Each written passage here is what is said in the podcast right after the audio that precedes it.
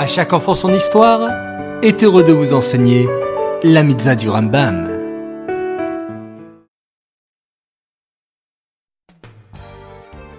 Bokertov les enfants, content de vous retrouver. J'espère que vous avez bien dormi. Baruch Hashem. Aujourd'hui, et nous avons encore 4 mitzvot du Rambam. La mitzvah positive numéro 124. Il s'agit du commandement nous enjoignant de laisser aux pauvres ce qui reste et ce qui est tombé des grappes de raisin au moment de la vendange et c'est ce qu'on appelle pérette. La mitzvah négative numéro 213.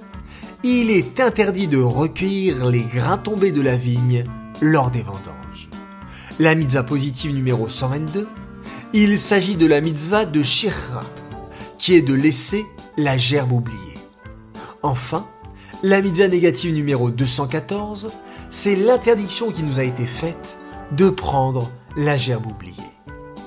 Alors aujourd'hui, nous allons expliquer qu'est-ce que la vendange. Tout simplement, c'est lorsqu'on récolte le raisin après qu'il ait poussé sur les petits pieds de vigne. La Torah nous demande que si quelques grains de raisin sont tombés pendant qu'on était en train de récolter, alors il est formellement interdit de les ramasser et on devra les laisser aux pauvres. Voilà la mitzvah de Péret. Et la mitzvah de Shira, qu'est-ce que c'est? Hier, nous avons parlé comment, après avoir récolté le blé, on faisait de la farine. Aujourd'hui, nous allons voir comment se passe la récolte. Lorsque je coupe le blé, je ramasse les épis de blé et j'en fais des gerbes, c'est-à-dire des petits paquets de blé que j'attache ensemble. Cela est appelé des gerbes. Après avoir fait les gerbes, je passe avec une charrette et je ramasse toutes les gerbes.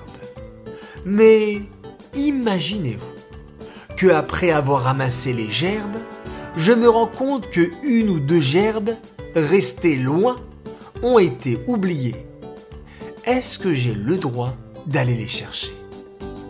Eh bien, la Torah nous dit que les gerbes oubliées appartiendront aux pauvres, et donc je n'ai pas le droit d'aller les chercher.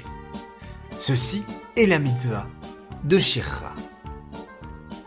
Ces mitzvot sont dédiés à Louis Nishmat, Gabriel Abat Moshe, Aléa Shalom.